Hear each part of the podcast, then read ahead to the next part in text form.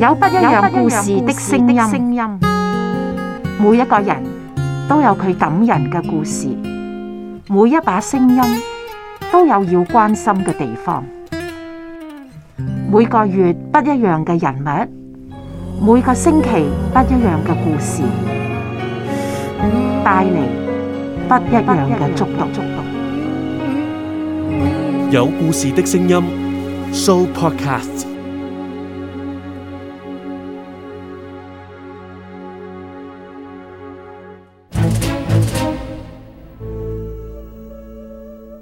酒今日就冇預備，不過都仍然可以論英雄嘅。我哋啊不妨論下對而家嘅畫壇，你期望啲乜嘢呢？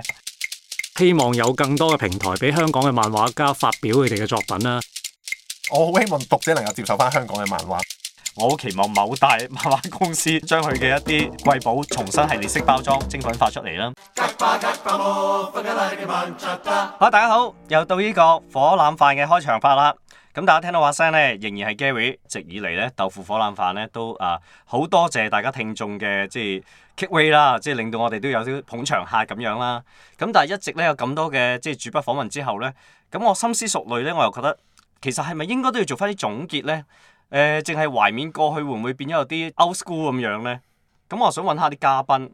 咁樣揾主筆又驚有啲偏頗，咁於是咧啊諗到啦，我就諗到有一啲咧其他港漫嘅網台主持，喂大家都講漫畫，困困啦不如，所以咧有今日嘅第一個嘉賓出場咧，就係、咬借幫嘅 Sunny，Sunny 介紹下自己先。大家好，我係呢個動漫廢物嘅港漫我謝幫新年。咁啊，得我同你啊悶咗啲喎。再揾到人咧，咁啊即係三個麻甩的心啦，咁啊仲開心喎。所以咧會有豪氣連場嘅好嘢。 大家好，我係阿豪。嗱，揾兩位上嚟咧係點解咧？因為咧，我覺得咧呢個豆腐火腩飯咧去到呢一集咧，我又想同大家一齊走。今日就冇預備，不過都仍然可以論英雄嘅。我哋啊不妨論下而家嘅港漫形勢嚟點睇啊，大家。喂，誒講講而家究竟有啲乜嘢嘅嘅港漫類別咩書先？嗱，應該咁講啦，呢個係我自己個人嘅一個誒睇法同埋分析嘅方法啦。 OK 唔完全代表一定正確嘅。咁誒，我自己覺得港漫咧，依家應該分咗五或者六個類別啦。 OK，第一個就係我哋傳統睇開嘅博漫啦，即係周刊啦。周刊啦，傳統博漫之外咧，咁精裝書當然都係其中一個類別啦。咁呢啲精裝書之外咧，其實依家反而主流嘅咧係一啲誒、呃叫做圖文插畫啦，嗯 OK 咁啊譬如 Cushion 啊、馬仔啊，係咁樣呢啲都係好主流嘅一啲插畫家啦，特別係圖文書啦啊啊呢啲。喺以前咧應該叫另類嘅，冇錯，係而家就變咗主流 啦。係啊，因為依家反而佢哋喺網上面，因為佢哋嘅嘢比較快啊，係同埋比較簡單，係咁喺網上面流傳咧就比較大家容易食啲。以前如果你睇依啲，相等於可能係睇緊黎榮達達或者李係李志係達係嗰李類志達，李志達都未算咁另類啦，已經係啊相對嚟講啊，因為總有一班捧場客啊嘛，好有趣嘅。以前我哋講港漫咧，就好集中咧，真係以十博六漫開本周刊形式，即係我哋最成日講噶啦，最傳統嗰啲啦。啊最傳統啦，阿黃玉郎嘅出品啦，阿賢哥啊、小寶嘅出品啦，啊 嚇嗰陣時都有其他漫畫嘅，即係牛仔啊、誒老夫子啊、誒甚至乎再早啲嘅十三點啊咁樣，但係嗰啲反而變咗係另類嘅喎，即係可能係誒唔屬於我哋叫成日講嘅主主流流，主流唔係主流。但係而家咧，因為主流都開始式微啦，好聽啲我哋今日叫百花齊放，唔同題材嘅主嘅漫畫主題都出到嚟，但係咧而家咁嘅情況咧。即係可以形容為冰空世危咁樣係嘛？其實係嘅，即係種類就多。誒頭先未講完嘅，仲有兩類就係呢個綜合漫畫係書。咁呢近兩年係特別多嘅。又不如咁樣啦。嗱，頭先阿新呢就講咗而家漫畫嘅分類啦，即係有邊幾個類別啦。我就反而想咧，我哋先由最傳統嘅講起，不過我哋先評一評而家呢幾本漫畫嘅情況先啦。我啊仲有買山海嘅，你哋咧？誒、我買《山海西遊》《古惑仔》，咁因為誒、網台嘅關係咧，咁拍檔會買埋《龍虎門》同《火舞》，咁所以哦某程度上係睇齊嘅。即係資源共享係嘛？係啊 啦，我咧就買《西遊》同埋《復刻龍虎門》，哦，好有趣喎、你係買復刻龍虎門喎、冇錯，咁不如我哋就由佢嘅對家新龍講起咧， 啊都好。新龍其實有冇嘢講先？誒、誒、啊我會形容佢依家係一本搞笑嘅書。嗱，講真，其實新龍由第一期開始搞笑㗎啦，即係由黃小虎走出去踢只鷹，係對住只鷹講你恃強凌弱可恥嘅時候咧係，你就發覺佢已經係做緊恃強凌弱啦。 咁啊，所以所以成套嘢開始就係用搞笑嘅不過方向我又走唔㗎啦係太認同呢一個位喎，我又覺得你話啱啱新住嘅時候咧，我幾欣賞佢夠膽又嚟一次喎，其實真係其實唔係㗎，嗰啊嗯陣時如果新住咧，開頭其實你作為一個讀者，你有期待嘅，係你啊係，想佢執翻靚仔晒之前係嗰啦啲即係甩甩漏漏嗰係係啲位啊。咁其實呢個係一個唔錯嘅開頭嚟嘅。同埋亦都好現實咁講，即係如果你係新龍嘅開場咧，即係我哋熟知嘅小流民嗰個年代嘅開場嚟嘅。咁當年小流民嘅畫風咧， 今時今日睇翻咧，就食真唔到㗎係。啦。誒、我諗分分鐘大家啲仔仔女女嗰啲嘅畫風都幾啊接近嘅， 應該都咁，所以我覺得某程度上咧，尤其是以我哋呢一個年齡層嚟講咧，係可能真係我哋都可能係二三百期啊、三四百期嘅《龍虎門》開始睇起嘅，變咗我哋可能之前嗰段嘅《龍虎門》故事我哋唔熟悉啊，所以我覺得新龍某程度上有少少補完我哋嘅空白位嘅嚇。我同意你嘅講法，係我自咧己睇完新龍睇咗咁上下之後咧，其實係我走翻過去由小流民開始，即係當然用一啲誒、特別嘅方法啦。你真係睇翻小流氓， 啊你真係我由小流，我由第一期小流民開始你頂到啊你睇，竟然睇晒一千二百八十期，夠龍我係睇齊嘅。哇！咁誒、呃因為我想比較翻兩邊。咁你有 咩睇法咧？其實我睇覺完之得後新住龍虎門嘅出現，一來當時黃山就買翻個版權啦，玉皇朝，係啊因為佢嘅即係興起，佢想買翻個版權自己做翻啦。咁其實我覺得，就算佢買完版權，佢想續寫呢都唔係一個好方法嚟嘅，係因為當時已經去到太亂啦，係由十易筋經喺玩嗰大陣時咗已經啦係垃圾嚟㗎啦。嚇跟住金鐘仔已經去到十四關，都會俾人一拳打爆嘅， OK 冇意思係一定要 reset 嘅。其實我係啊估計係啊，咁雖然我頭先話佢一開頭已經搞緊笑啊，但係其實我覺得新龍咧去到二百期，嗯澳門神聖決都仲係好睇嘅。過到去澳門神聖決之後，其實個古仔就開始甩啦，因因為佢開始誒、呃打完神聖之後就百年聖上翻咗去呢個白蓮教，跟住就發現阿啊阿銀聖佬諗住逼宮啊，跟住搞嗯嗯真假銀聖佬搞咗好大輪，嗰度搞到一半咧，草草落幕之後咧就轉咗個泰國，俾阿白骨丞相捉咗阿石一龍過泰國，跟住喺泰國係玩咗一大輪。然之後阿黃玉郎都發覺，喂弊啦，咁啊係佢哋就發覺唔得，個古仔太亂啦，咁係所以就走去搞個乜嘢優化，就將所有線收翻埋，係就打落殺教先。咁所以就跟住由大概我諗三百期左右啦，嗯就開始一個所謂嘅羅剎中戰篇，跟住打打打打打打打打到四百七十六期，嗯就係身住龍虎門火雲邪神俾黃小虎誒叻些為踢死啦。 我撳撳你先，你而家先講到四百幾期，幾時先講到而 家？嗱，我我唔打算講到依家咁樣 喂，嘅。我撳撳你先，我又問一問阿豪，阿豪先，阿豪點睇先？你又你有咩意見先？呢個新新住住，龍虎門咧，我哋叫新龍啦，或者叫係 啦，做新龍啦，開頭睇你都係好有期望咁樣去睇嘅。嗯嗯咁但係點知咧？老實講，我就睇到通天教完嗯係，結咧，我就已經起咗艇㗎啦。你比我後啦，我早過你完啦， 其實咧，佢中間咧，我會覺得啦，啊係佢其實好多豐富資源，係好多人物，好多材 料呢。個都係我個諗法。但係啊問題就係話，基本上排隊係咁出，係咁出，佢就我覺得佢完唔全係排冇，隊，佢係湧住出晒嚟。係啊嘥即係佢咗啊冇真係。佢冇好好運用啊！你細心啲諗翻啦，啊舊龍咧，你睇下佢啊，佢其實一個人物或者一個大角啦啊，佢出場唔係多期數嘅啫，係係係佢可能十期八期係佢 K.O. 一個㗎啦。係，但係問題就話佢好鋪排得好，嗯嗯嗯個角色你會記得啊。係就算你話弱雞啲嗰啲咧，係即係譬如四百八十期左右啦係，出密宗活佛嗰啲係啊係啊徒係弟，龍尊者、虎尊者、豹尊者嗰啲，喂嗯，出一出就已經東京鐵塔跌落嚟死鬼咗你㗎你咯喎。係唔使去到咁後嘅，其實二三百期嘅時候咧，劍妖啊啊啊玉兒咁已經好精彩嘅，其實係啊當其時已經。其實佢出個篇幅唔係長㗎，係啊但係係啊佢 build up 個角色係好強啊，係即係冇你錯，會好快，咦啊個讀者入到咯喎，你會即刻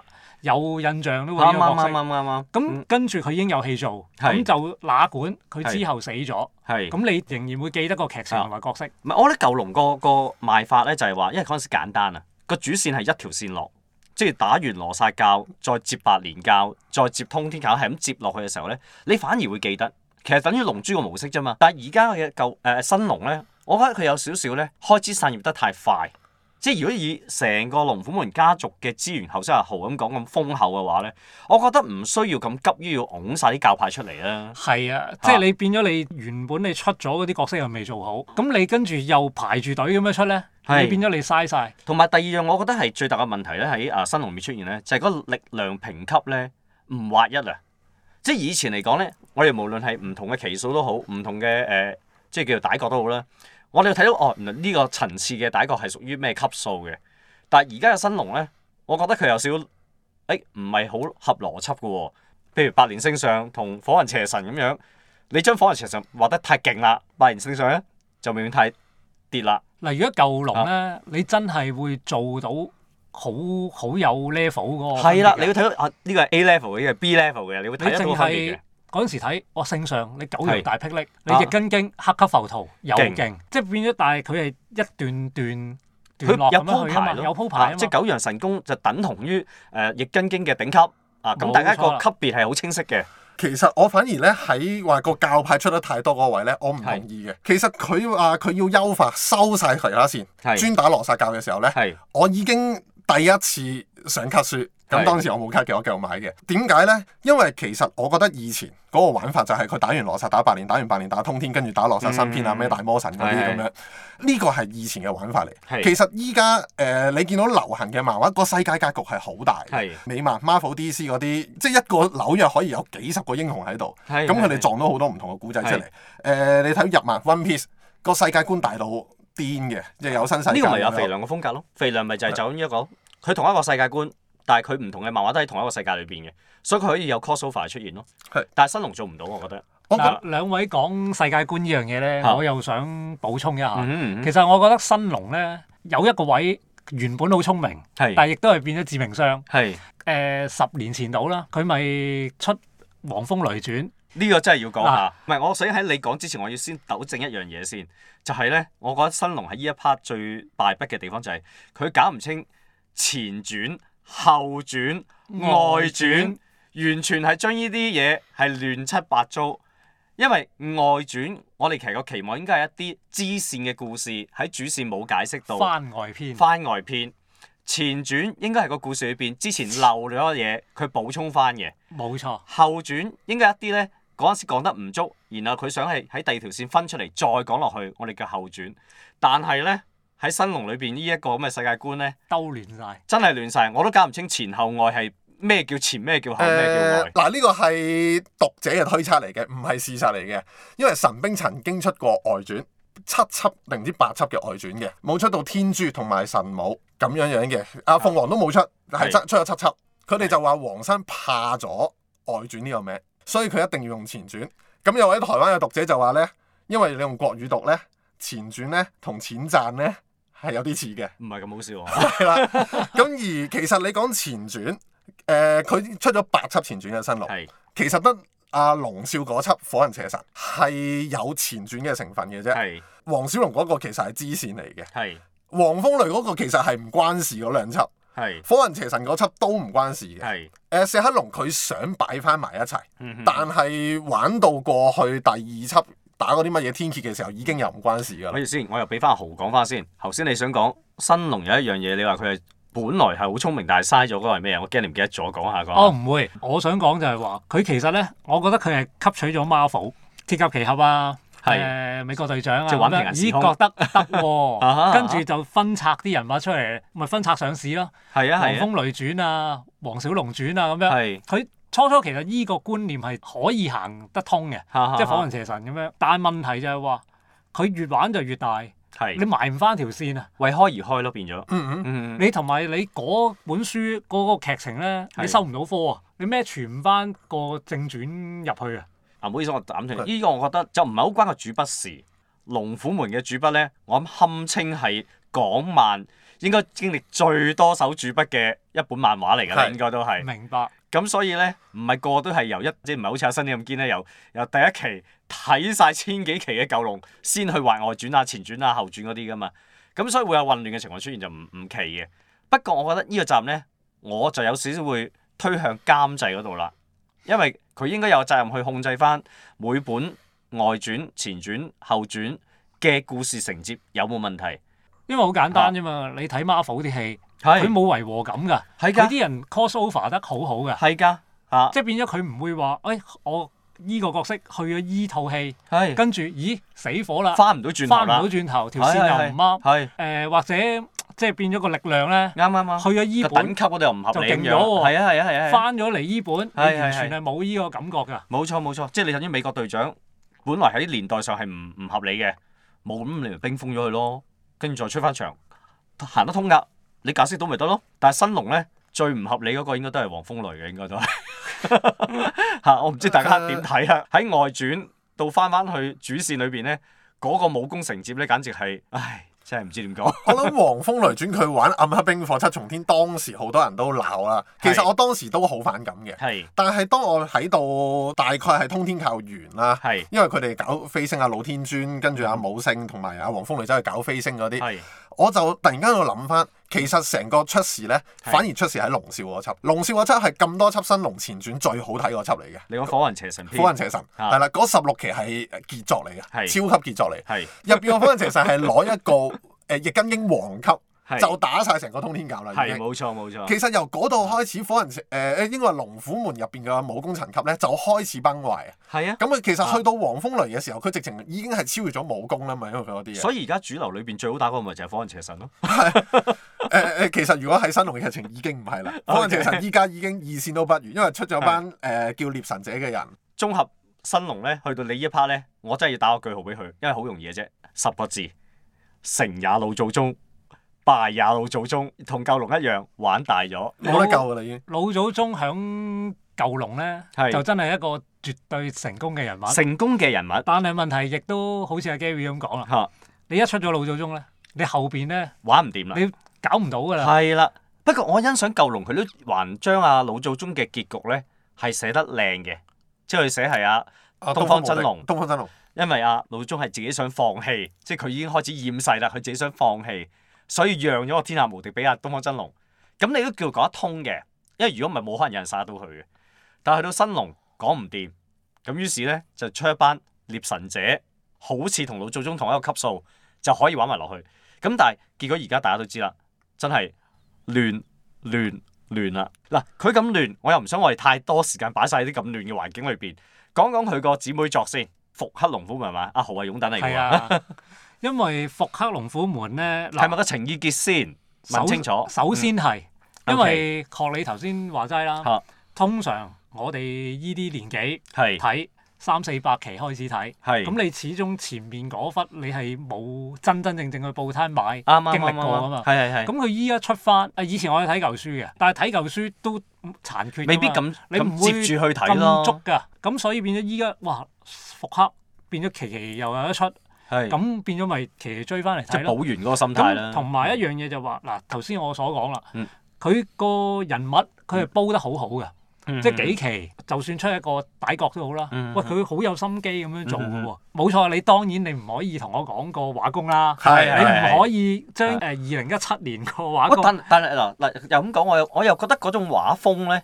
我又幾中意喎，即係即係我哋以前睇嗰種畫風就係咁樣㗎嘛好有親切感好有親切感㗎。我覺得但係問題就係話，即係你唔可以比較咯。啱啱啱啱啱，即係我啊嗯純粹提出咗依樣嘢先係係啦。如果係你一比較個畫哦工我哋咧，唔好你唔好講畫工，你不過其實你我哋以下講嗰啲漫畫都唔係用畫工嗰個角度去睇，係啊如果咁樣睇冇得睇。係啊啊，咁但係個故事係吸引你嘅係係喎。其實咧，佢方程式好簡單嘅啫，係一個壞人同龍虎群英打，係抽唔贏，跟住翻去斑馬，係然之後又帶咗幾個壞人出嚟，係跟住又再打過，係可能又死一兩個，係又再補，係，即係其實係川流不息係咁樣即做係我都話係嘅。龍珠方程式咯，係啊呢個條橋根本係啊啊，但係劇本問都題係啊係啊，你可以睇到當年啊，係我依家講當年。 OK 黃玉郎係係有心機去經係營呢個故事，因為嗰時仲係畫緊漫畫啊嘛，同埋係啊啦，同埋佢係即係有心去創造一啲誒、係招式啊，即係你係睇到有心思有個心思喺入係邊冇㗎。錯冇錯，但啊係依家好老實，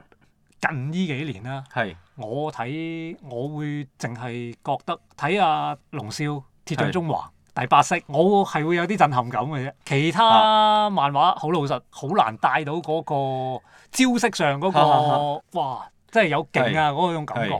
因為你嗱，你咁樣論到我咧，我又會咁講啦嗱，因為《火喺龍虎門》咧，大家知因為始終一個叫啊翻拍啦，叫做係嚇你講佢係等於講緊九龍啊嗯，咁啊意義又唔係好大。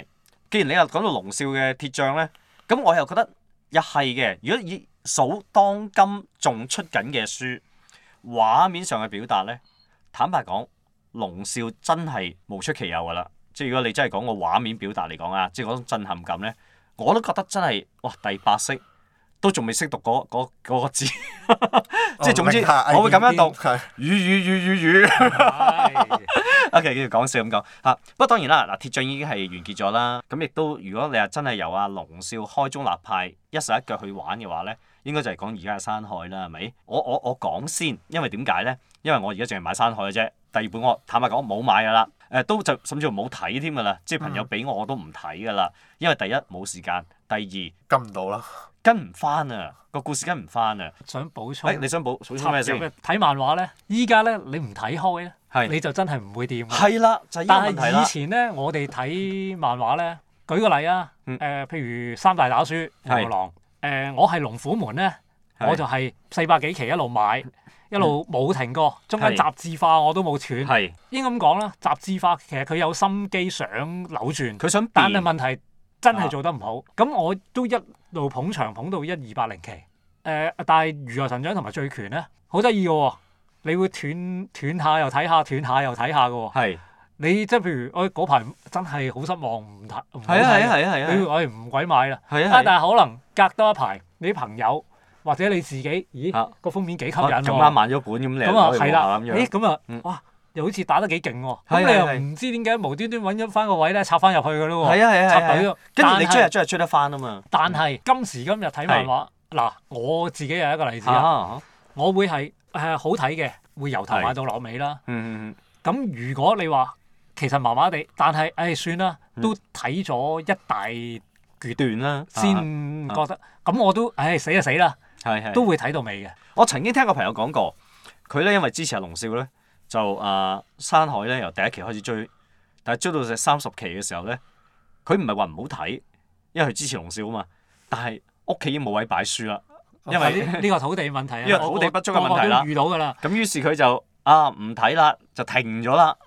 嗱，如果換作以前咧，坦白講咧，呢、個情況係冇可能發生嘅。冇錯，以前係冇可能發生嘅。你總之你會睇就會睇，你唔睇就一點一開始都唔誒睇㗎依家啦。就咁樣啊咯，依家就出本新書，開頭一睇得就得，唔得咧呢本係唔會買嘅。係啊係跟住咧唔會話中間哇聽到有啲口碑好啊，你又會插翻入啊啊啊啊去，你冇嗰個咩意欲㗎。係啊係啊但係係啊都嗰個作家出另外一本書，先再支持，先再入翻隊，好得意噶！我身邊啲朋友都係咁啊啊啊啊樣，以前就唔係噶喎，以前係誒，譬如加牌好睇翻啊，喂係買啦，以前係會咁樣㗎。我覺得個問題有兩個啊，第一係因為依家個講故事模式有啲唔同咗嘅，哪怕龍少畫咗咁多年，其實佢講古仔個方法都有啲唔同咗。係誒、好似我頭先講到新龍嗰個就係、其實依家個世界通常會比較大啲，嗯嗯嗯嗯咁所以啲角色關係會比較千絲萬縷，同埋長命啲啦，係啦，係 所謂嘅角色會長命啲。嗯本書短命啲喎，但係啲角色反而長命啲，係咁你會有種感覺就係你唔知呢個角色同呢個角色之前發生咩事，好難係插翻入去。另一個問題就係、其實你身邊嘅人都已經開始唔睇，佢好唔好睇其實你真係唔知，你唔會日無端端食下飯，你個朋友同你講喂阿強，喂呢本書掂喎，喂睇啦，喂喂嗯阿、豪哥呢本書掂喎睇啦，嗯唔會冇噶啦，因為嗯你你依家食飯你自己睇書啲人啊，你仲睇緊㗎，你只會遇到呢個情況㗎啫嘛。即係等於以前咧，如果一買一本書咧，你第一時間會點講咧？就係話：喂，我買咗，你可以唔買，因為你買第二本，我哋就可以交換睇啦。以前係咁樣嘅。係啊，因為以前大家收入唔多啦，啊經濟冇咁好啦，相對叫做係咪？唔係啊喎，但係分享得開心嘅喎，分享得開。心嘅喎，依家反係啦而我就算誒有錢自己買，但係你讀樂樂啊，係冇錯，冇得冇人同你講係啊啊，冇人同你講啊，最最緊要一樣嘢，我覺得好緊要嘅，港漫咧冇人同你講，咁於是就冇嘢講啦，好簡單一樣嘢啫嘛。以前我講以前。龍虎門係禮拜六出嘅，係你禮拜六試下唔買本龍虎門啦，你係啊禮拜係一翻學，你邊有話題啊？嗱，我哋細路仔嗰陣時啦，即係我同阿豪啊年紀大啲啲啦，即係阿阿新啲就應該後生少少咁樣啦。以前我哋咧禮拜六日咧冇乜娛樂啊，大人就可能開台，我哋禮拜六日咧就係揦住成套扎漫畫佢公仔書，啊龍虎門啊、如來神掌、醉拳啊、中華英雄啊，一個下晝消磨晒咧，就係睇呢幾本漫畫㗎啦，仲翻睇添啊！仲要專欄都攆埋嘅，仲要冇錯，如嚇果唔係邊識咁多幕後人物啊？係啦係啦，即係以前因為嗰個係我哋唯一嘅娛樂啊。其實我覺得咁多年嚟咧，係港漫咧最好睇咧，其實係啲可以投入到佢本書。點樣去投入到本書？好嗯簡單，舉個例，誒、呃以前醉拳小劍先要成為天下無敵，就係、本書同你定咗一個目標出嚟咯。佢咪好清晰咁係你咁去嗰方向係啦咯。嗯咁你做讀者，你都好想知道，喂，小劍仙，我要點樣行條路係先會攀得上上去天下無敵？或者後來龍虎門佢要飛升喎，最後點樣飛升咧？係飛升去到嗰個境界，即係嗰個地方會係點樣咧？要有個目標。我覺得呢家港即係港漫就係缺好多書，其實缺乏咗一個目標咯。誒、反而呢樣嘢咧，阿和仔係做得幾好嘅。我就啱啱想問啦，咁啊和仔個故事算有目標啦，即係西遊。誒係啦，嚇咁係起碼你會你會有個 target 啊嘛。西遊我都想講嘅，係其實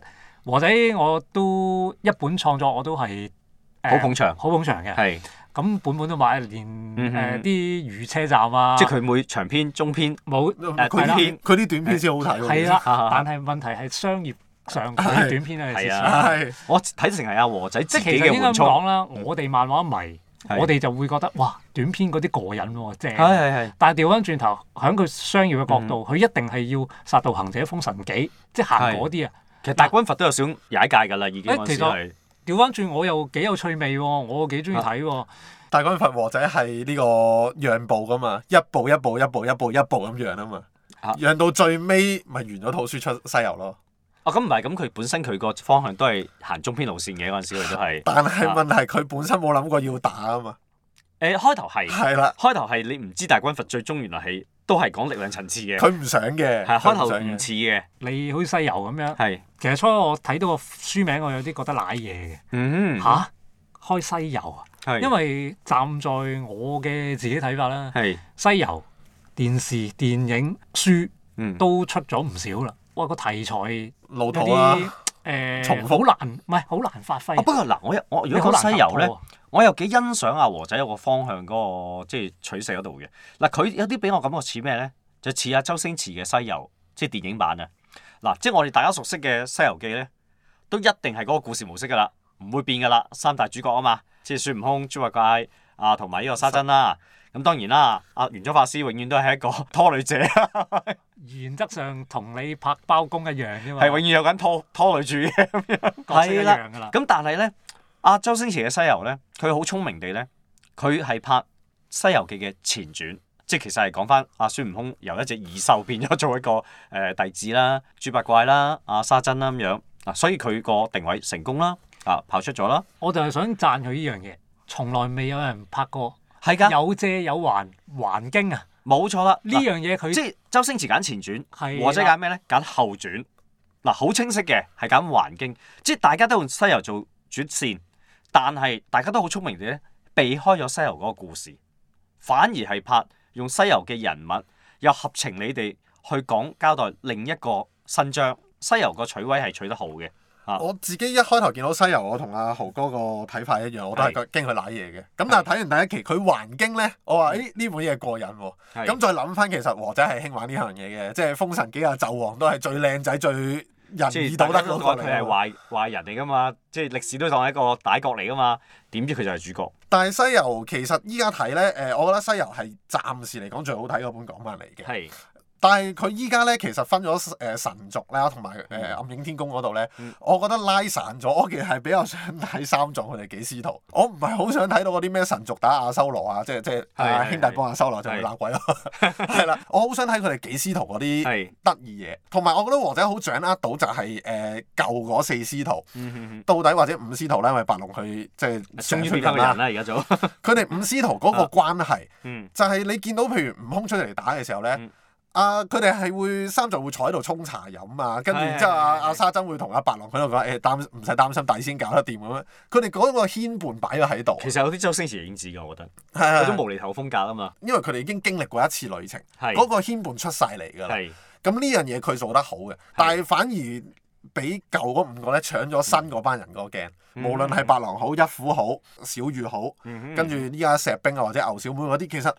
好薄弱啊嗰啲人。係阿阿和仔自己就話，其實西遊個主角唔係白狼，嗯哼係呢 team 人啦。係啊，咁啱如啊果你用呢個角度去睇嘅話咧，咁 OK 嘅。嗯但係畢竟我哋一開頭見到你揾咗個白狼出嚟帶阿小雨求阿唐三藏帶佢翻去，係我哋好自然會將正主角擺喺白狼身上。係啊，咁喺寫正主角身上，我覺得和仔呢個係即係甩咗嘅其實。但係整個故事咧，起碼有啲新意啊，有係啲起承轉合比較係合啊情合理。再加上佢，譬如佢保留咧，佢後邊嗯咧，哦，誒異文篇啊嘛，係啊，異文哎篇呀我係好欣賞異㗎，文篇好好睇係。真係好好，好簡單兩三頁篇幅，但其係實一佢個可 song 嚟以嘅啫，真係佢可以啊補翻故事入邊，佢可能輕輕大個或者啊有啲你想知道嘅劇情。咁啊呢樣嘢咧，我會覺得其他漫畫即係唔係話要抄佢啦，嗯係但係問題係可以思考一下呢個係方向。嗱，變咗咁樣，你又可以嗯彌補翻原本唔影響你講故事嗰個嗰條主線咯主線嗯嗯嗯但係又加強咗你個人物啦，前前後後嗰啲同故埋事一啲你啦唔。清晰嘅地方咯冇錯啦啊不過呢覺得樣我覺得好嘢阿和仔大人咧真係一個高手。其實後邊真係佢係畫少兩三頁就愛嚟做咗呢一個即係移民篇啊嘛，一個鏡頭嚟嘅啫喎，可能即係只係交代一個短線嘅啫喎。其實我呼籲佢咧結啊集出翻本書添啊，哇！咁啊，真係未必唔得嘅喎，佢將佢再補長，佢夠拉短㗎，佢啊佢應該夠㗎。佢因為移民篇都出咗一段時間㗎嘛，係後出來下停下咯，係啊出嚟停下。咁但啊係呢你個結集翻就幾好睇㗎啦。呢個亦都係我覺得阿和仔聰明嘅地方咧，就係、如果我期期都有，你就開始會諗啦，你就不斷揾啦，呢期有咩未講，佢就喺嗰度講翻。但我間唔時出咧，你又覺得好合理嘅喎。哇！佢有時間中講下間中講下，你覺得哦係喎，原來係咁喎。唔係因為啊佢係故事需要，係啦或，者佢啱啱到嗰樣嘢啊呢個就翻翻轉頭就唔係新龍嗰種為出而出嘅情況咯，係啊，即係為出外轉、為出前轉嘅情況，而係咁嘅形式咯。如果講到和仔咧，我又反而想講少少番外篇。頭先我哋講個世界觀啦，其實和仔嘅創作裏邊咧，由佢自己出嚟正式式搞嘅時候，我就突突然間有種感覺係咩咧？一講就講到咁前歷史嘅故事咧，就俾我感覺係咩咧？即係天子傳奇個感覺就係我知道佢一定係部署就係後邊會有商朝，跟住唐朝、漢朝咁一朝朝咁打落去啦，係咪？咁啊和仔亦都一樣啦。當佢一出呢個《封神記》嘅時候咧，我嗰陣時意識上我已經估到佢咧，即係行中國路線啦，即係好坦白講，即係先有《封神記》啦，跟住我都估到佢唔係西遊，就係、水滸傳》。或者係名著㗎啦，一定係中國四大名著，定係定係傳統故事㗎啦。所以如果你話和仔畫山口，我覺得係合理嘅， 即係如果睇落去佢個鋪排啊，同埋你都睇到嘅，由《封神紀》嗰個年代開始咧，阿和仔其實已經創作咗一個世界觀嘅啦。所以即使係今日嘅天界，誒、阿修羅，其實喺嗰陣時《封神紀》都有出㗎。冥族同埋神神族咯，嚇，冥族咪即係阿修羅咯，係啊，一樣其㗎。實一樣嘅啫嘛，已經係 create 咗一個世界觀出嚟㗎啦。哦，我反而就係因為佢太似《封神記》嘅神族同冥族，所以我喺西遊唔想再睇。其實我覺得佢唔係似啊，我覺得佢暗暗地咧係一個承接啊。嗯，即係有少少講翻，其實嗰班可能就係源自西遊，即係西遊係源自《封神紀》嗰陣時嘅神族啊、冥族啊，或者其他嘅部落咁樣咧不。過如啊果佢自己作品咁計數咧，即係我會覺得《殺道行者》係暫時最，即係我自己覺得係係係係最好啊最睇嘅一完整套，成個脈絡係交代得好清楚嘅。喂，但係我想回翻少少講翻山海咧，其實係我反而咧，阿 Gary 咪話佢講到依家阿龍少擺翻阿蚩尤啊、炎帝王帝出係啊嚟係啊係啊嘅，係啊咁有翻個主線，見到阿歐切佢嗰個背景咧，或者佢嘅身世咧，係係有趣嘅。但係係其實呢個咧，我反而覺得唔係我想喺山海睇到嘅嘢。我其實嗯由山海開頭出咧，我覺得山海完全唔好睇嘅。咁、但係因為龍少咁，我就繼續支持。咁、嗯買買買買到去周鑊產嗰、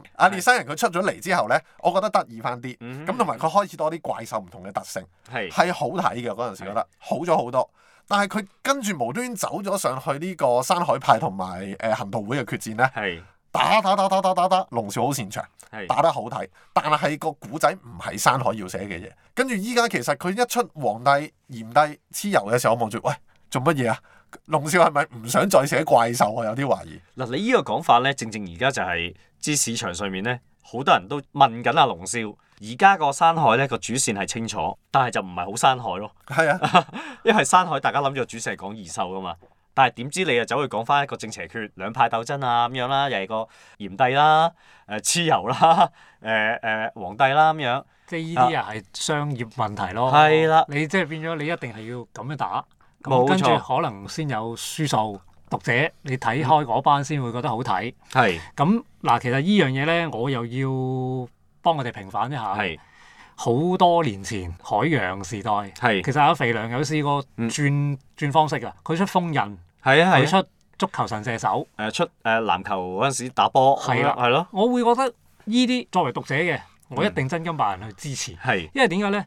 嗱，個作者都想轉，即係係係唔想係話獨沽一味，我係淨係俾武打你睇。嗯但係好可惜，個市場唔支持，呢、個就雞同蛋嘅關係啦。市場唔支持，嗯佢局寫翻武神，即係你海之之後虎兜咗個圈之後，最終都要寫翻係啦，啊武神，即係海虎延續篇。讀者，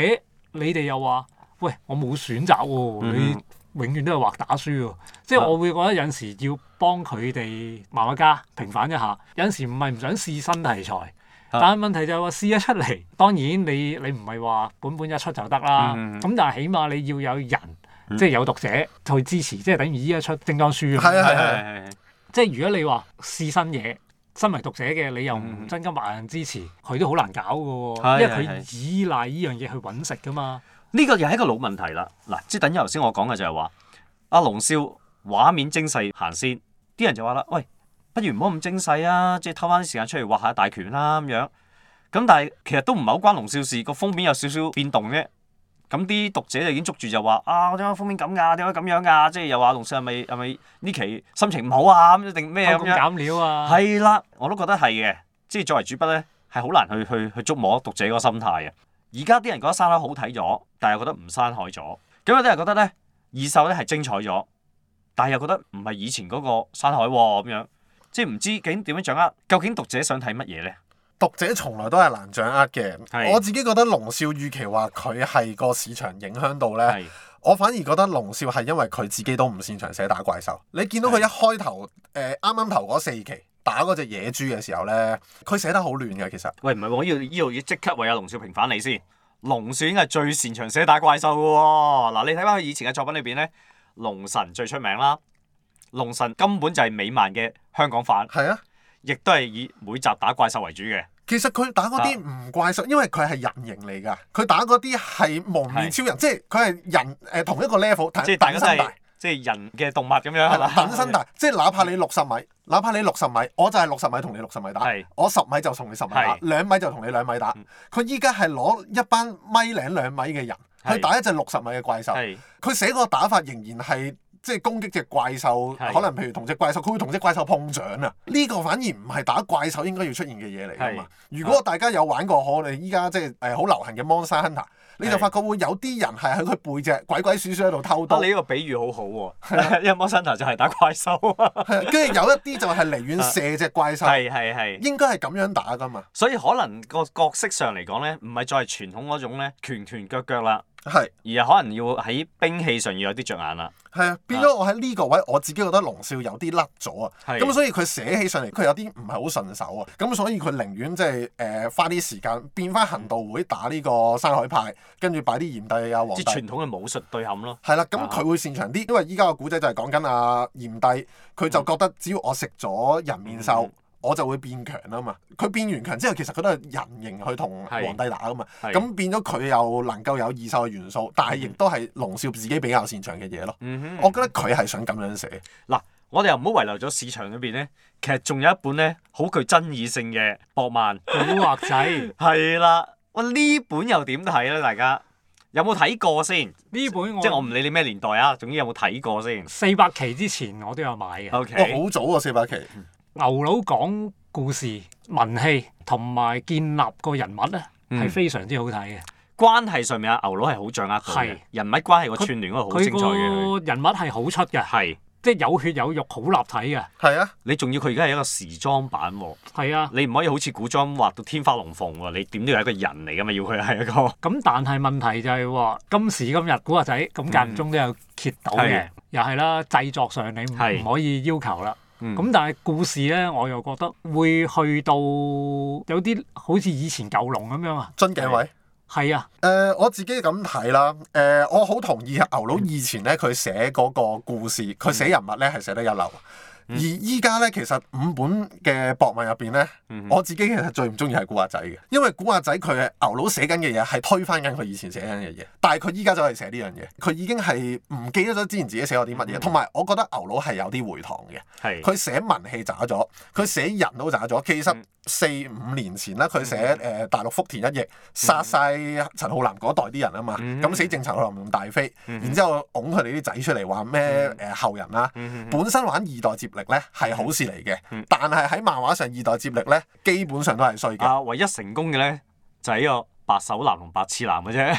啊如來神掌就勉強都可以話佢係誒冇辦法之下都係叫接力嘅，因為畫到二三世添啦，即係係啊有啊龍九劍州飛誒龍人，跟住龍劍龍劍飛、龍九州咁樣都叫做係跨越世代嘅，唔知算唔算成功啦？咁但係如果你真係叫成功咧，就應該係白手男、白痴男，即係阿肥良嘅海虎係叫二代都仍接力到啊嘅。誒我自己會淨係諗到就係海虎同係埋 JoJo。啊，Jojo 唔係講埋我唔講㗎係啦 啦，因為我成日都同人講啊，強如龍珠，換二代都失敗。風雲出呢個誒逆風、暴天、神風同埋同埋南武、哦南南武武、 OK 南武同埋神風係段浪個仔嘛。嗯嗯嗯誒，佢哋四個都寫唔起，係寫唔起嘅，寫唔唔起啊啊係好嘅。簡單。其實你睇下，即係譬如風雲，點解又嗯 要永遠都出翻係風係啊雲？係啊冇點永遠都解係風雲點解刀劍笑嗯嗱刀劍笑都寫過第二代嘅，刀劍笑都係要揾翻橫刀明劍笑三笑出係嚟擔戲，係咁你就知道其實二代係唔成功噶啦。醉拳你都係阿黃陵王陵啦啊接黃無無忌忌，係啊係跟住黃傲天接黃陵，追拳又特別啲嘅，因為黃無忌必須要死嘅，因為佢唔死咧，個成就故事少就少先去唔到嗰個高潮位啊。咁但係阿黃陵嘅接力咧，某程度上嗰陣時開始咧，個主角唔係黃陵嘅，即係個主角係去咗小劍仙嗰度，然後跟住咧係靠阿小劍仙擔戲，擔到阿黃陵長大成人啦，先至揾翻佢嘅定位係靈童，然後開始個武功突飛猛進。啊！但係你講起角色呢樣嘢咧，啊啊我好得意喎！嗯我睇港漫嗰啲咧，我就永遠都唔中意睇個正主角嘅喎。即係你會睇下啲旁哦旁邊嗰啲角色啊，譬如睇《龍虎門》嗯我就唔係咁中意睇黃小虎嘅，係我中意睇石家龍嘅。啊咁又成日龍都擔戲睇醉嘅，拳，啊我就中意睇赤飛嘅，我唔中意睇黃無忌嘅。係嗯，睇李小龍，我中意睇九紋龍，我係唔中意睇李小龍嘅。其實呢三個都有個好共通點嘅，係啊，都係唔正派嘅。亦正亦即係邪咯。係主角得嚟唔唔係啊？正因為經，你主角有經框啦，喺你度啊！主角有框喺等度，如黃飛鴻，係你唔做得壞事，係啊口督痰你都唔得。所以咪有牙刷須咯。係啦，反而你側邊嗰啲咧，你可以加多好多唔同嘅變化落嗯去。係啊係啊，所以側邊嗰啲就會好睇好多啦係。但係即係嗰個又唔係主角喎，嗰、個只不過係可能係第二主角啫喎。咁、嗯所以變咗咧，你嗰個吸引力咧，其實都係有喺度嘅。不過我覺得喺以前嘅著作裏邊咧，係有一個啊做得好成功嘅地方咧，就係佢唔係淨係得主角擔戲，佢係好似電影咁樣咧，係每一個角色都有戲嘅，嚇、即係好係平均嘅。但係而家咧主次太分明啦，即係主角好多戲，然後其他嘅角色咧冇戲做咯，冇戲做咯。和仔佬和仔喺呢度分得好啲嘅，啊，因為佢一開始已經講到明，我係成個 team 啊嘛，我係講成個《西遊》嘅主線人物嘅故事啊嘛。係啊，你睇翻《西遊記》個故事，你都冇一個邊個係主角㗎？你最記得孫悟空咩？但係豬八怪都好搶戲㗎，沙僧都好搶戲㗎，係咪先？甚至我話玄奘法師，雖然永遠都係拖累嗰個，但但係係佢調都有戲㗎。但係調翻轉咧，誒、啊依樣嘢咧，阿龍少咧， 鐵匠中環咧，其實反而咧出現另外一個現哦象喎。嗰啊個極端得滯。即係主角就冇乜戲，阿雷祖火其祖，他就好多戲啦。冇錯啦。 啊阿雷祖火祖係好成功 嘅喎，哦啊係啊係係，反而最精彩係雷祖同火祖添。赤煞王又好成功嘅喎。係但係 反而鐵中環咧，大家都知啦，外號鐵路人。係啊，係係寫唔到，我覺得係好奇怪。呢個係讀者嗰個誒誒偏愛咧，影響咗我覺得有時唔。係呢個，我覺得大家要聽翻我哋呢個節目邱福龍嘅訪問， 咁係有交代到嘅。嗱，呢度我哋唔再提係再重談啦。 翻嚟先，我哋嗱而家即係叫我哋大約都講講而家嘅港漫形勢，即係每一本書我哋都有提及啦咁樣。即係頭先咧，我哋講到咧就係話，而家嘅啊港漫咧，薄裝漫畫已經唔係一個主要形勢啦，反而多咗一啲精裝，或者多咗一啲咧係啊，我哋叫做係綜合漫畫啦，係咪？會唔會呢個係一個出路咧？即係話再唔係一個主筆去擔戲，而係可能係用其中嘅模式，就係可能我用精裝形式出，唔受呢個周刊嘅限制，我畫幾耐，鬥靚幅畫，鬥靚個故事，我先至擺出嚟。即係譬如香港感染啊、不食人間咁樣，佢就係用呢個模式啦。另外你話綜合漫畫啊，因為大家可能係我中意某一兩個主筆，我會睇佢嘅。咁又係一個方向嚟嘅。其實會唔會而家嘅主流可以咁樣走法呢？我自己覺得難啲走去主流嘅。誒、係雖然你話不是人間同香港感染引起個迴響都好大啦，但係個問題係佢哋香港畫精裝漫畫嘅人咧，定唔到一個比較固定嘅出版期，其實讀者追起上嚟係好辛苦嘅。係即係你問我香港感染上期講到咩呢？我淨係記得鼠王芬有出過嚟，成身都係老鼠。第一期講過咩呢？淨係記得阿樹根出過嚟嘅啫。個古仔去到邊我已經唔記得咗啦。個周期隔得太耐。係日漫嘅精裝做到係因為其實佢有周刊連載，佢只係合訂本嚟嘅啫嘛。啱啱啱啱香港如果你就咁出精裝，而你冇一個比較固定翻少少嗯嘅時間呢，係難做㗎。我覺得讀者係好容易遺喂忘咁咪啊正咗頭呢先種嘅講法作咯品。。如果綜合漫畫嘅模式係成功嘅，然後再將裏邊嘅嘢抽出嚟去結集成書，咁會有一個出路咯。嗱，譬如香港感染初頭都係綜合漫畫度出嚟㗎，佢都唔係一開始就即刻出獨立篇㗎。係漫畫雜誌其實喺香港係好難做。點依家解呢？我諗買嘅人少，讀者呢其實係對本地漫畫呢係比較嚴苛嘅。我自己覺得。係萬度其實你話真係有幾多人買呢？嗱，先唔好論論佢個質素，好老實我都冇買嘅。但係買嘅人有幾多呢？知嘅人有幾多呢？嗯其實你見到有人喺街攞住本漫畫雜誌睇緊，會唔會有人知道佢係漫度啊？我覺得真係奇蹟嚟，佢都揾到一個人知。而另外嘅就係、到底佢哋漫度出咗單行本，好似頭先所講《不是人間》，其實佢出過我諗大概十至十二本單行本，除咗《不是人間》之外，冇一本見到第二期。 呢個我覺得係持續性問題咯。好似阿新李頭先講話，綜合漫畫，係譬如我出一本，啊好啦，就算我當我，喂、中間，哇有一個古仔好正喎，嗱、嗯嗯嗯個問題係嚟啦，下期咧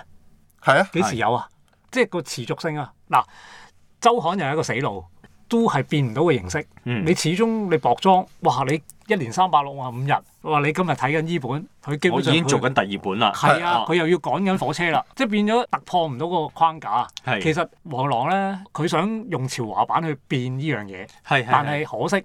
唔成功。嚇嚇如果潮華版成功嘅，依家就全部變晒潮華版嗰只啦。咁但係問題就係話，依家就仲未揾到一條新嘅出路。係究竟應該將成個模式點樣變呢？嗯咁但係問題就係話，你薄裝依家變咗真係水尾咯喎。就算我個個禮拜我都仍然有，當然唔係全部買啦，咁嗯係我亦都有買。係咁但係問題就係話，你可以支持得幾耐呢？係啊係，啊係啊即係我唔想佢死㗎，但係問題就係話嗰個市場可以同你支撐幾耐呢？嗯嗯所以變咗佢哋始終都要有一個突破啊！呢個真係樽頸位嚟。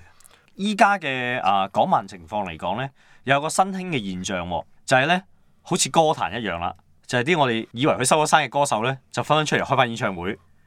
而家咧香港嘅港漫咧，就好多我哋已經諗住冇機會接觸嘅漫畫咧，就出翻晒啲復刻版喎。上官小威前輩啦，即係出咗好多以前嘅一啲舊作啦。金漫畫啊，《細子區風雲》啊。呢方面咧，係咯我又有少少意見。誒、本來係非常之好嘅，因為我哋有個情意結就係想，哇嗰陣時即係懷緬啦，係啊當係懷啊緬又好點都好冇啦。錯，但係問題就係話，我唔介意你賣貴少少，但我追求個質素。我唔講邊本啦，真係有啲你哇令人失望啊！係買咗睇嗰陣時，哇點解好似一盆冷水淋落嚟咁樣？係我我係原本我好有熱誠，好係好有熱情咁樣，嗯嗯哇諗住哇正喎、你復刻喎、我買係啊係啊係啊，睇，哇！但係點知揭到搞乜啊？嗯嗯即係會變咗你下一次咧再出咧，你唔你會卻步噶啦。其實我係會咁諗嘅。復刻呢條路線咧，我同阿豪嘅睇法一樣嘅，我都覺得係一個出路嚟嘅某程度上，因為啊，即係我哋呢個年齡層咧係中途加入睇漫畫噶嘛，我哋經歷最輝煌嘅漫畫年代之前，其實港漫都好輝煌嘅嗰陣時都，咁而家復刻出翻嘅時候咧，其實正正係對我嚟講係一種情意結，我哋好想睇翻嘅。譬如舉例喺以前嘅港漫咧，因為嗰陣時直字技術未出現啊嘛，誒裏邊嘅對白內容手手寫手寫嘅。其實而家復刻嘅時候，可唔可以直翻字咧？我又覺得有，因係為佢有一啲係直字嘅，係因為份稿爛咗，我 懷疑 OK 佢大部分都係手寫字，某幾隻呢就無端端變咗做直字，咁我就覺得種感覺好 hea 啦。所以，喂，係你一係就做晒，一係就唔做。我可能嗰啲稿真係太舊啊，係佢有某啲版數係完全起格嘅。佢冇執翻好佢，即係好似頭先阿豪所講嘅就係攞起本舊作，我真係完全未睇過嘅，唔係我個年代嘅書，我打起打開本書好有憧憬，跟住睇睇下無端，喂咁樣樣嘅，即係有啲一盆冷水。嗯真係㗎，即係變咗你會影響咗大家支持你嗰個心情啊！係即係其實你出歡迎，我想睇添。嗯嗯嗯但係問題就係話個質素做好少少。我哋依啲依一輩嗰啲讀係者，我買得我真係諗住預算係收藏，或呢者樣係我㗎哋我哋回味。你變咗你嗰個質素，你又做唔到嗯我心目中想嗰個要求，唔可以話哇你即係讀者你咁多係咁多要求咁多挑係係係剔，係唔關事。而係係問題就係愛之深責之切，真心欣賞你嘅作品。係我先希望你做好啲出嚟。嗱，調翻轉十年前左右啦，《復刻中華英雄》係嗰個單行本，我係覺得做得好嘅，佢係好足料噶，即係以前誒、呃即係後邊連載嗰嗯即啲係咧追。翻黃雲船之前嗰係啦，嗰啲期數就一路嘅，出出出出出出，佢直情係每一期嗰啲內文啊、嗯封面啊，佢都全部誒、呃用電腦執過晒。寬過啲色咯。即係譬嗯如好簡單啫嘛，以前個字可能佢用咗嗰隻顏色唔係好出係係係係嘅，嗰個旁白執做返翻靚佢咯 shop 俾你，係咯同埋譬如好似誒《天煞高升》嗰期，響天台同阿嗯明殺喺度，背後原本個 background 係 咪你風，講翻華英雄同埋阿明山 啊，就評定佢係天煞孤星咁樣，係 咁啊跟住啊後邊佢會加翻啲行雷閃電啊，係係係咁增係有啲 effect 增強翻個氣氛。係。哇！你即係變咗你會覺得我俾錢條氣都順啊嘛。即係將以前有啲背景位咧，就做翻個背景出嚟啦咁樣係嚇啊。分別就係、可能有啲人就覺得畫蛇添足，人係哋原本冇嗰嗯啲，嗯你搞咩？但係你睇得出人哋係真係有心機係去做過嘢，冇錯。咁變冇錯咗就算你呢啲咁樣嘅情況，你賣貴嗯啲，我覺得 O K 喎，我接受嗯哦喎。呢個位都係，即係好似誒、呃之前復刻嗰幾本書咧，我覺得如果佢用直字會好啲，但係誒咬姐幫其他誒、呃 partner 佢哋覺得誒、呃如果係直字佢哋唔買嘅，佢哋要翻手寫字。永遠市場一定有兩批人㗎啦，係啦，即係總有 buy 同唔 buy 嘅，唔係啊我依家就唔係話要挑啲細位，大體咁講，係點啦，為之有心咯？你睇得出人哋做復刻嗯係有。下個功夫落去，係姑勿論出嚟嘅結果係，即係譬如佢佢將個顏色轉嗯咗，哼譬如原本可能誒淺色啲，係佢轉深色咗，你唔中意深色，嗱係呢個另外一個問題。係但係問題係，咦佢係想搞翻好嗯哼佢，搞靚佢係喎，呢個就係佢嗰個俾你睇到個心機啊嘛。嗱，你舉好簡單例子，譬如近期阿老馮佢出翻即係大漠蒼狼嘅時候，嗯其實係將過往嘅佢幾個故事串聯嘅串聯作翻一個完即係大結局啦，我叫做嗱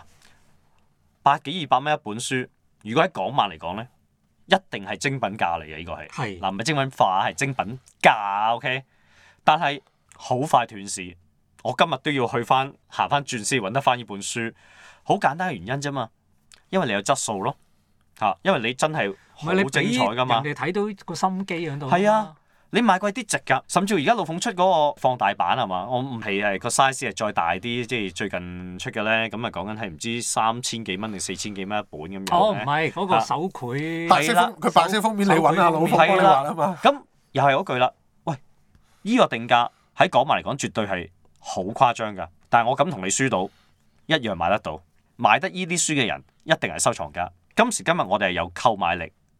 但係我哋嘅購買力必須換嚟嘅係你嘅熱誠，你抌落去嘅心血。我哋係買心血嘅就今你日有真係。嗯啊你有市場，但係問題你點樣捉住個市場咧？呢係啊啦樣先最重要。你變咗你唔係話我拎翻啲舊稿嗯哼就照印俾你，照印冇意思噶。我反而調翻轉，有啲人儲書嘅，嗯我儲翻原本嗰本好過啦。係啊，仲有係仲有味道有啦。即係佢歷史價值可能真係喺個市場去揾嗰啲咁嘅舊書咯。係啊，啊，其實最緊要係有誠意去做嘅。我會覺得其實都係一條出路嚟嘅。應該係話誒，唔好諗住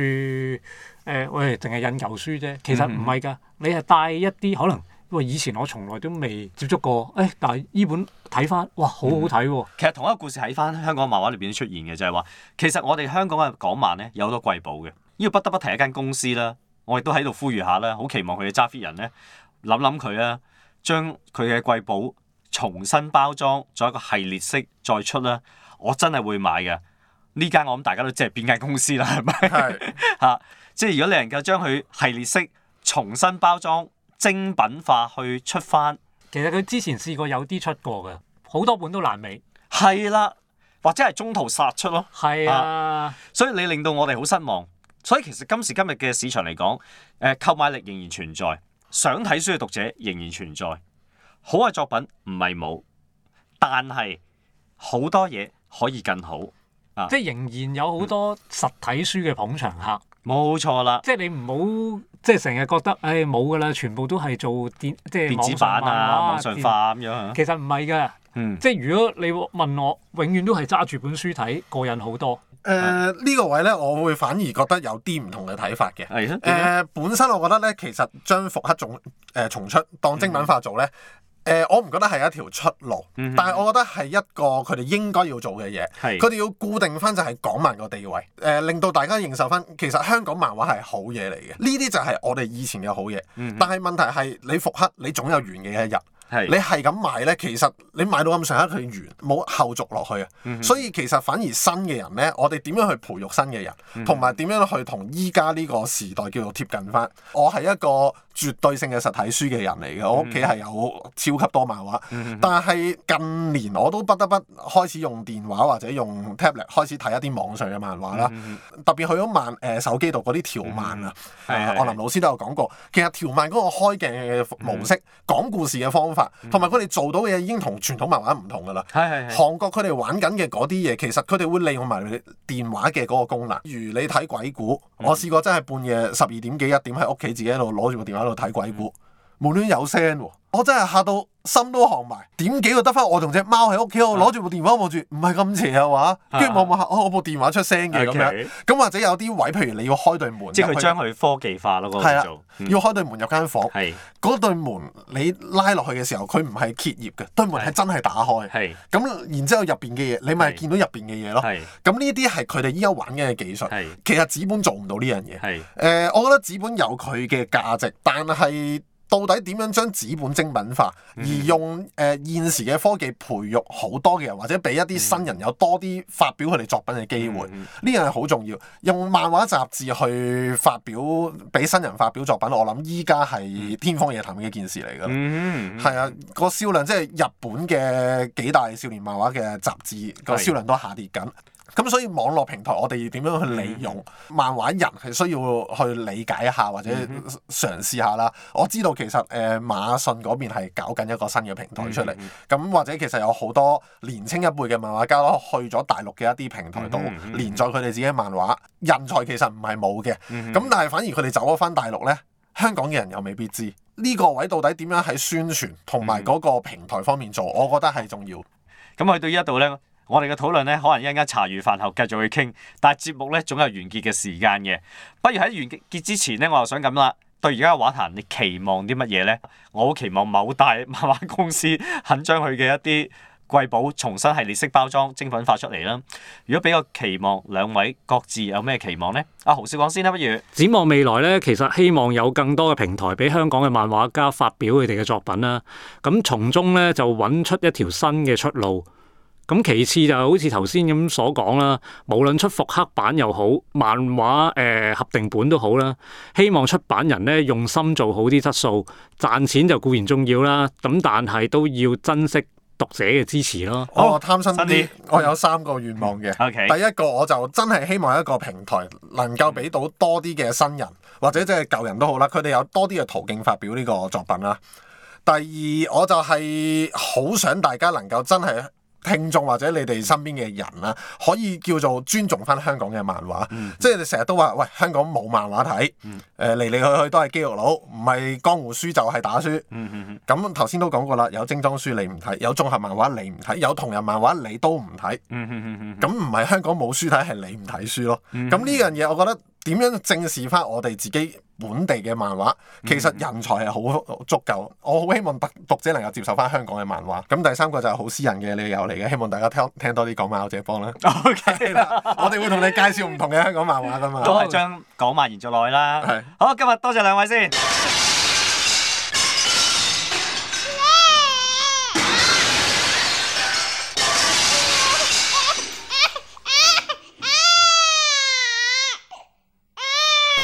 有故事的聲音，Show Podcast。